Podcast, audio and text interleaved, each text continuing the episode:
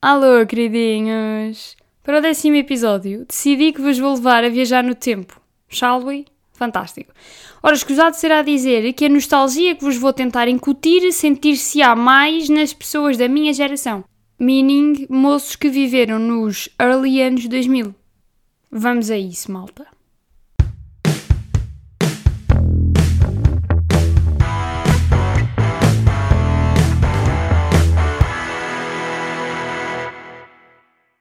Para começarmos em grande, vou pôr aqui um pequeno som que vos vai levar 10 anos atrás.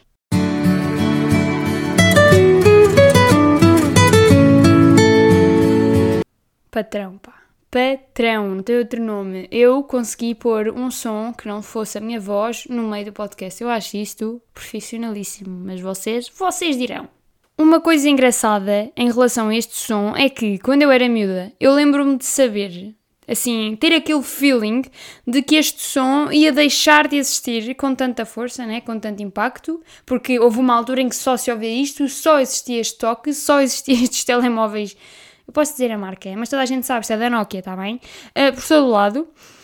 E se virmos bem, este toque foi substituído pelos toques do iPhone, porque, muito sinceramente, tem o, mesmo, o impacto que este toque Nokia tinha na altura é o impacto que o toque básico da Apple tem agora. Porque, let's face it, nós trocámos a Nokia para Apple, para iPhone. Só aqui uma à parte para a equipa Android. Hum? Quem tem Android é um Android do fundo do coração deles, mas quando mudam para a Apple e vocês começam a mexer nos iPhones, aquela coisa toda se muda, passar os ecrãs, pá, vocês ficam apanhados naquilo. E eu estou a falar por experiência própria, porque os meus primeiros telemóveis foram todos da Samsung, foram todos Android, e era a equipa Android e tal, mas houve uma oportunidade para trocar para o iPhone, uma pessoa, é pá, vamos experimentar, vá, não, não, não. Toma, toma, nunca mais saíste daqui. Entretanto, já tenho um iPad e os AirPods. Sim, e estou a ponderar comprar o relógio. Porque é assim, a partir do momento em que vocês entram naquele mundo, vocês não saem. Aquilo é tóxico, é tipo uma relação tóxica. Vocês, não, eu não quero mais. Sabes que queres. E depois vocês ficam. Vocês ficam. Next Stop, um jogo que toda a gente jogou. Podem ser atualmente super, hiper, mega gamers. Podem não ser gamers, tipo eu.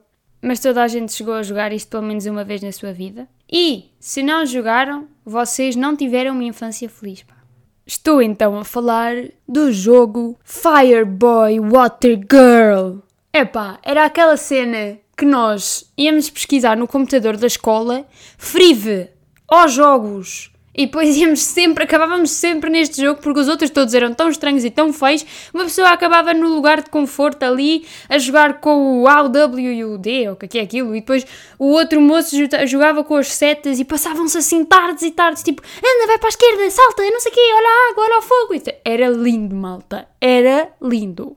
Pois um tinha de ir buscar as alavancas e outro tinha de levantar não sei o quê, depois tipo, corre, corre, corre, a porta está quase a fechar. Vocês estão a ver o que eu estou a dizer, não estou só a fazer de parva aqui, pô, não? É que é assim, este jogo era icónico, ok? Este jogo entretia-me a mim e à minha vizinha, na casa de uma e da outra, por horas. Nós éramos capazes de ah, depois do almoço, uma ia bater à porta da outra e ficávamos desde a hora do almoço até a hora de jantar a jogar esta cena. Tipo, era, era, era todo um outro mundo, era uma aventura. Foi aí que eu comecei a ter problemas de ansiedade. Yeah. Porque era um stress até o boneco dela correr até onde estava o meu para nós passarmos para termos cada vez menos tempo porque nós queríamos bué, ter uma estrela dourada, estão a perceber?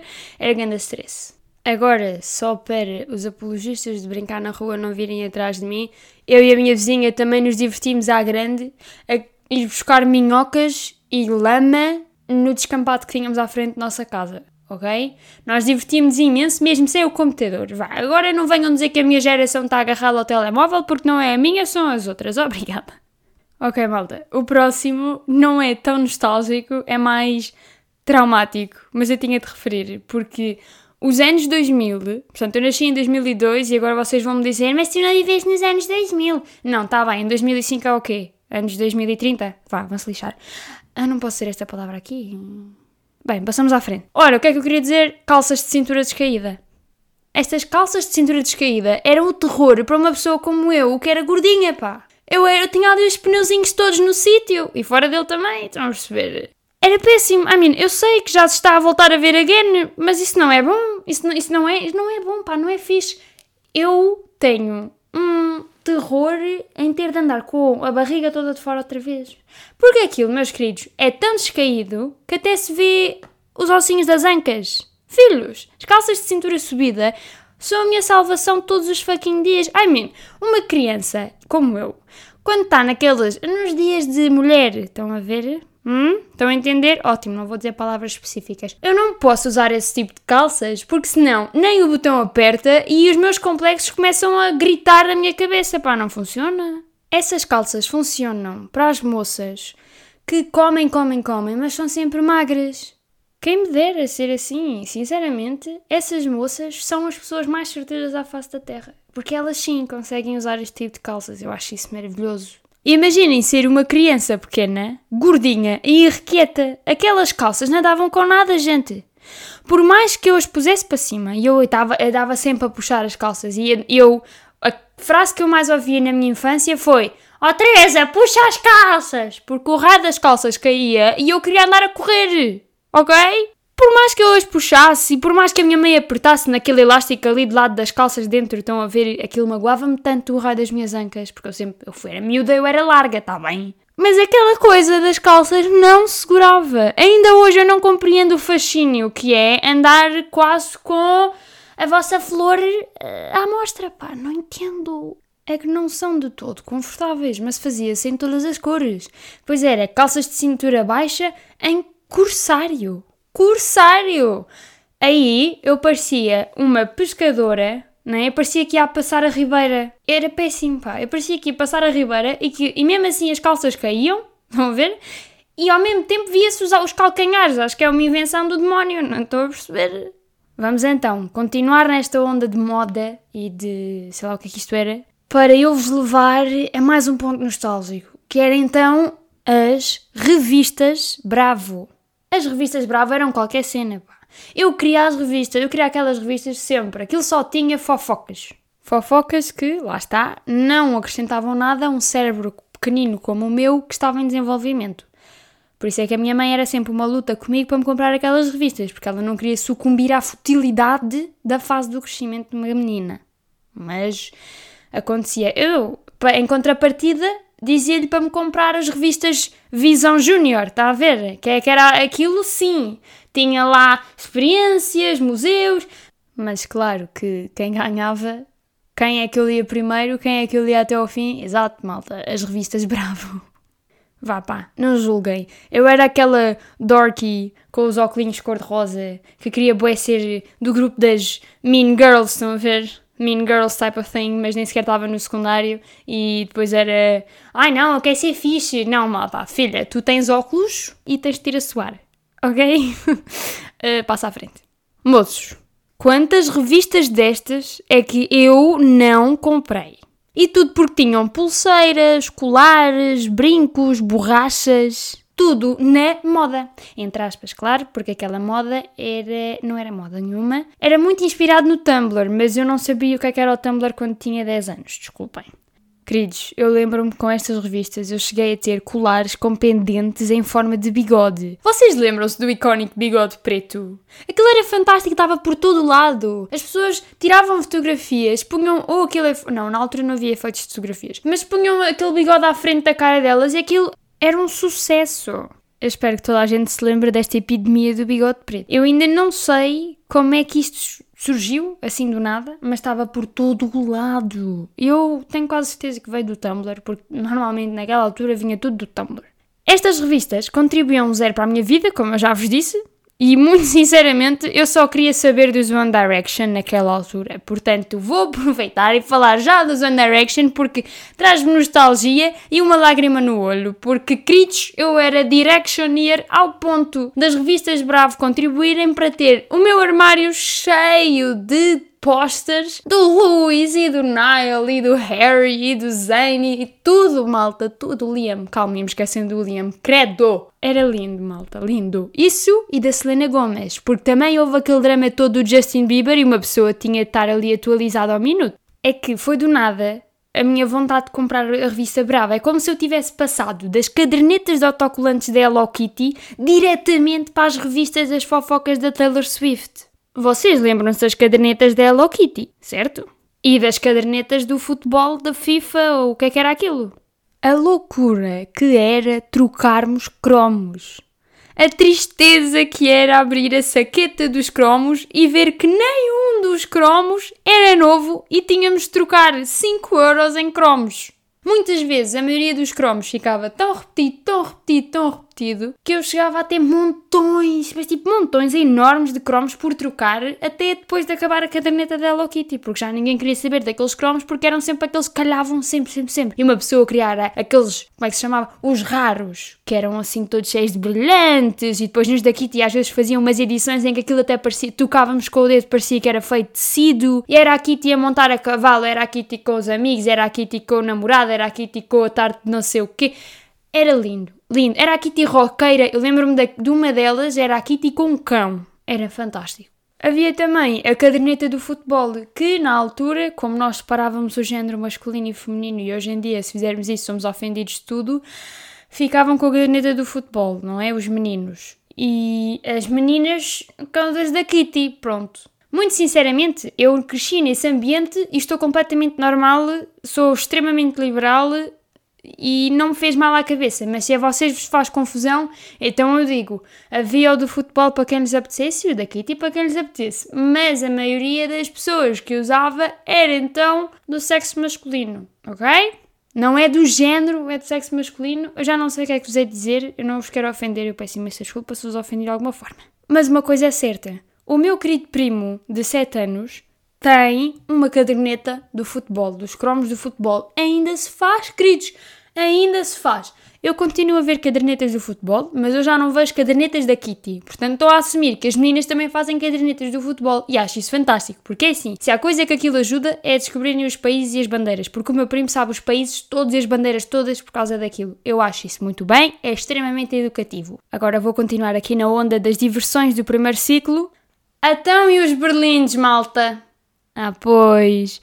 Quem é que colecionava berlindes? Toda a gente, toda a gente tinha ter pelo menos um berlinde. E agora vocês veem, ó oh, Teresa, mas os nossos pais e avós também brincavam ao berlinde. Filhos, mas esta brincadeira dos berlindes já não era para tirar um e ver qual é que era que ficava ao meio ou qual é que se ia embora mais rápido do rodinha dos berlindes. Não.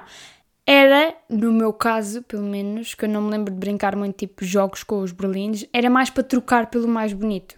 Sim, Yeah, era só isso mesmo, pretty much. Eu lembro-me de ter um saco branco que veio com o creme do corpo e estar esse saco todo cheio de berlindes, todo cheio de berlindes. Eu adorava que os barulhos daquilo, eu agitava o saco só mesmo para ouvir aquela cena tipo, parecia um som tipo. Epá, ganda essa marra agora, adorei. Eu sei que disse mal ASMR, pronto, don't come for me. Eu já não sei se as novas gerações, tipo as do meu primo de 7 anos, ainda jogam com berlindes ou ainda têm berlindes, ainda colecionam berlindes, mas se não o fizerem, coitadinhos, pá, eles não vão sentir aquela felicidade triunfante quando se trocava um berlinde pequeno por uma bajola. Uma bajola. Eu ainda me lembro dos nomes que se davam aos berlindes normais e os berlindes, assim. Uma bajola era os berlindes grandes, pá. Aquilo era awesome. Muito sinceramente, acho que eu não usava este tema de bajola há 14 anos à vontade. Próximo. Este próximo era sazonal, mas era um furor, era uma loucura quando isto acontecia. Os bichinhos da seda. Epá, os bichinhos da seda eram o ódio dos meus pais. Os meus pais detestavam aqueles bichos feios. Detestavam aquilo porque só sujavam e deixavam a garagem toda a cheirar mal. A minha mãe, particularmente, abominava que eu tivesse desses monstros mas tinha, malta. Eu tinha. Como vocês já devem ter percebido, eu levava sempre a minha avante. Mas acho que isto acontece com todas as crianças. Meus queridos, let's be honest. Aqueles seres inocentes só tinham um fim. Era morrerem todos, passado uma semana. Ou menos. Se fosse na minha casa, era menos. Eu lembro-me de uma vez, isto foi extremamente traumático. Não brincar. Isto é uma core memory minha e eu nunca mais me vou esquecer disto. Eu acho que isto contribuiu para a pessoa que eu sou hoje. Eu lembro-me que uma vez tive imensos, mas imensos bichos. Eu acho que tinham dado dois e eles reproduziram-se durante pé tempo e imensos bichos ali todos. E que nojo, só de pensar. E houve um dia, eu não sei se vocês se lembram, mas os bichos da seda só podem comer, acho que é, folhas da moreira. Eu tinha pedido ao meu pai, que o meu pai, o trabalho dele na altura, tinha muitas folhas de uh, árvores da moreira à volta do trabalho. E eu pedi, olha, traz umas folhas daquela árvore que está ali e tal, não sei o quê. E eu, inocente, acreditei que o meu pai soubesse distinguir as folhas, não é? E acreditei que o meu pai não me ia sabotar a alimentação restrita dos meus bichinhos. O meu pai chegou então a casa, deu-me um saco cheio de folhas. Eu fui então pôr as folhas dentro da caixa dos sapatos com buraquinhos feitos pelo lápis, que eu usava nas aulas. Vocês lembram-se como, como, guardavam os bichinhos? Era uma caixa de sapatos e depois rebentavam a caixa com buraquinhos para ver se eles respiravam, porque os coitados, acho que o problema maior deles não era muito bem o oxigênio que estava dentro da caixa. Na manhã seguinte, a eu ter dado as folhas todas que o meu pai apanhou, claramente que os bichos apanharam todos uma intoxicação alimentar das grandes. Mas lá está, o meu cérebrozinho pequenino de criança entrou em negação e para mim, aqueles bichos amarelos acastanhados, cuja cor original é o branco, estavam vivos, saudáveis e não a apodrecer. Claramente que não estavam a apodrecer, quer dizer, alguns deles já tinham até arrebentado e as tripas estavam-se a sair pela, lá por aquilo. E, e para mim estavam saudáveis, estavam ótimos, aquilo era só uma metamorfose a solução que os meus pais arranjaram para contornar aqui esta conversa complicada de olha, morreram e eu tipo, o que é que é morrer, o que é isso? Disseram-me assim: Filha, vamos então pôr os bichos, eles já são muitos, não é? Muitos e mortos, vamos pô-los no habitat natural. E eu fiquei super, hiper, mega desconfiada. Tipo, o habitat natural deles, obviamente, que é uma caixa de sapatos, querido. Mas claro, fomos libertá-los ao pé de uma árvore, já não sei bem aonde, cá em Évora, e lá ficaram.